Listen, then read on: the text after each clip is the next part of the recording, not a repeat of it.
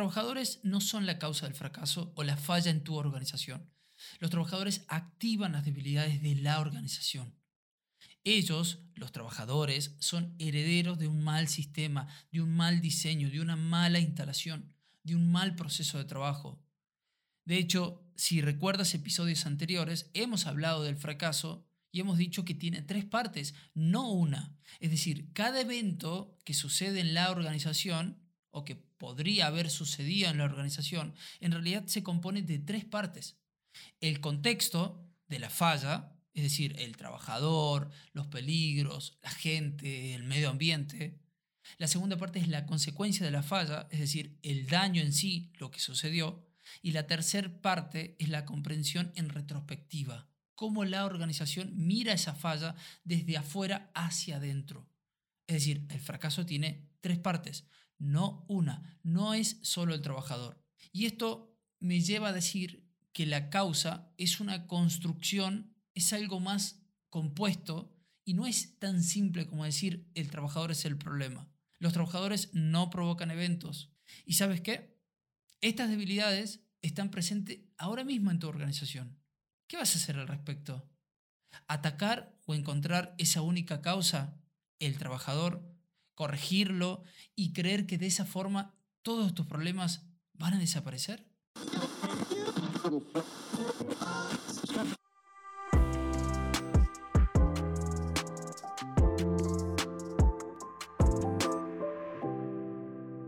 Muy buenas a todos, soy Sergio y esto es ErgoHop, comprender el trabajo para transformarlo.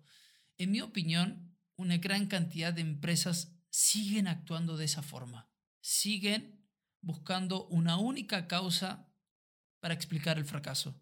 Y sin lugar a dudas, las organizaciones necesitan una causa inmediatamente. Deben tener algo o alguien a quien culpar por un acto tan tonto, tan estúpido que se acaba de cometer. Ahora, ¿por qué existe ese impulso, esa idea y esas ganas de encontrar una causa inmediatamente? Bueno, según nuestro experto Tom Conklin, cada evento tiene que tener una causa o identificar esa necesidad de causa, porque no saber qué causó un accidente es francamente aterrador. O sea, no puedes decirle a la gerencia que fue 100% suerte porque seguro te van a despedir. Porque los reguladores necesitan una declaración justa de, de esa causa esto sería responder a las preguntas de quién lo hizo, cómo lo permitimos hacer eh, y a dónde vamos a trasladar eh, esa persona para que no vuelva a ocurrir.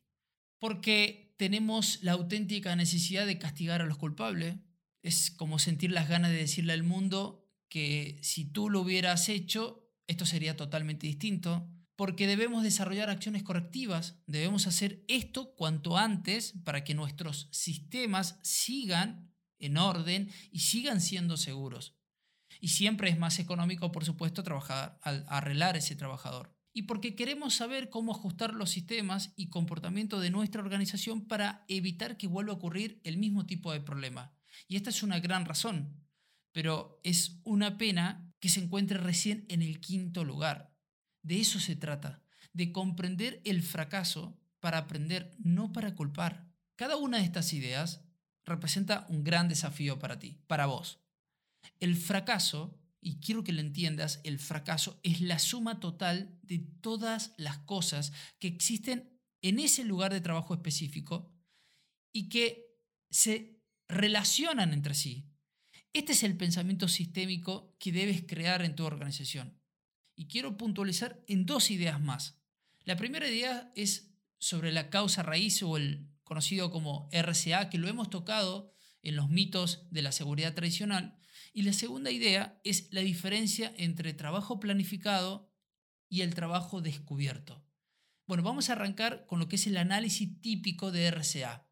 Nuestro trabajo cuando hacemos este tipo de análisis es como de construir el evento hasta sus partes más pequeñas, analizar esas partes y arreglar lo que está roto. Bueno, en el desempeño humano o en la nueva visión hacemos todo lo contrario. En lugar de construir el evento, vamos a construir el contexto del evento. Y no vamos a mirar las partes individuales de ese evento, sino las relaciones entre sus partes. ¿Entiendes o ves la diferencia de lo que te estoy tratando de explicar?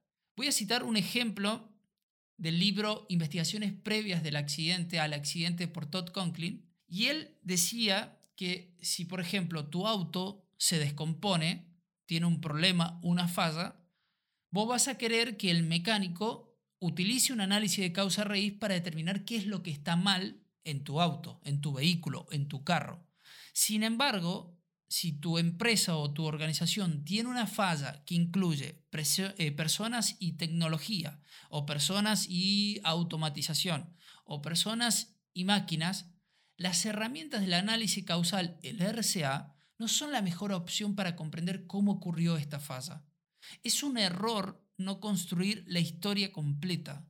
Y en lugar de eso, buscamos hasta encontrar ese momento eureka, esa cosa rota que nosotros debemos arreglar, que por lo general son las personas. La falla mecánica que tiene tu auto, tu vehículo, tu carro, puede ser lineal, pero el fracaso humano no lo es, porque esto implica interacciones, relaciones internas mucho más complejas, relaciones entre personas y procesos, personas y tecnología, personas y máquinas. Y cuidado con esta redundancia que te voy a decir en este momento. Esto se refleja, lo que te estoy comentando, muchísimo entre el trabajo que creemos que le damos a los trabajadores y el trabajo que los trabajadores realmente descubren en el campo. Y esta es una muy buena forma de comprender el trabajo y deberíamos utilizarla como una herramienta para mejorar el desempeño. Y quiero que escuches esta breve situación. El supervisor a cargo de una actividad organiza y planea el trabajo. Evalúa recursos, repuestos, herramientas, equipos, autorizaciones, etc. Todo parece perfecto hasta que comenzamos a usar ese plan de trabajo en nuestras instalaciones, en un lugar o en una tarea específica. Ahora quiero que imagines en tu cabeza una línea horizontal en el tiempo. Una línea que representa este trabajo perfecto que te acabo de plantear. Ese trabajo perfecto que acabas de planear. Una línea que representa el trabajo imaginado o planificado. Ese sería como el mundo perfecto. Desde el mismo punto de partida de esa línea horizontal que acabas de imaginar en tu cabeza, que representa el trabajo imaginado, aparece una línea puntuada que se está desviando poco a poco de ese trabajo planificado. Bueno, esta línea representa el trabajo como hecho, básicamente la realidad de cómo es el trabajo. La línea sólida, la primera línea que acabas de imaginar, es decir, hacer solo lo que se ha planeado, eso no conduce al éxito de la misión. La línea punteada, que es la segunda línea que acabas de imaginar en tu cabeza, es el comportamiento adaptativo ejercido en el campo de trabajo por parte del trabajador y es siempre la forma en la que se logra el trabajo. El espacio existente entre, entre la línea del trabajo planificado y la línea punteada que representa el trabajo realizado se denomina brecha operativa. Y ahí, aquí, acá o en ese lugar es donde está toda la información. Aquí es donde aprendes sobre seguridad, un lugar donde tenemos un tesoro de información. Durante mucho tiempo hemos puesto mucho, pero mucho énfasis en hacer seguridad mejorando nuestra planificación de trabajo. Planificar nuestros trabajos, ese trabajo imaginado, de una mejor manera. Ahora sabemos que el aprendizaje operativo real proviene de comprender la diferencia entre el trabajo planificado y el trabajo realizado. Hasta aquí el episodio del día de hoy. Creo que hemos conversado de dos ideas que son una moneda corriente en nuestra organización, el análisis de causa raíz, el RCA, y la base que constituye el trabajo diario, la brecha operativa que se desprende de los dos tipos de trabajo, el que nosotros creemos que los trabajadores hacen y el que efectivamente realizan en el campo. Si este episodio te ha ayudado en algo, puedes seguirme, descargar y calificar este podcast utilizando las estrellas. Sé que no te cuesta nada y realmente a mí me ayudas un montón para seguir creciendo esta hermosa comunidad de profesionales, líderes y organizaciones. Espero encontrarte en el siguiente episodio. Gracias por escucharme y recuerda, como siempre te digo, crece un poco más todos los días, crece sabiendo quién eres y por qué estás aquí y crece para devolver y contribuir al mundo. Nos vemos en el siguiente episodio. Chao.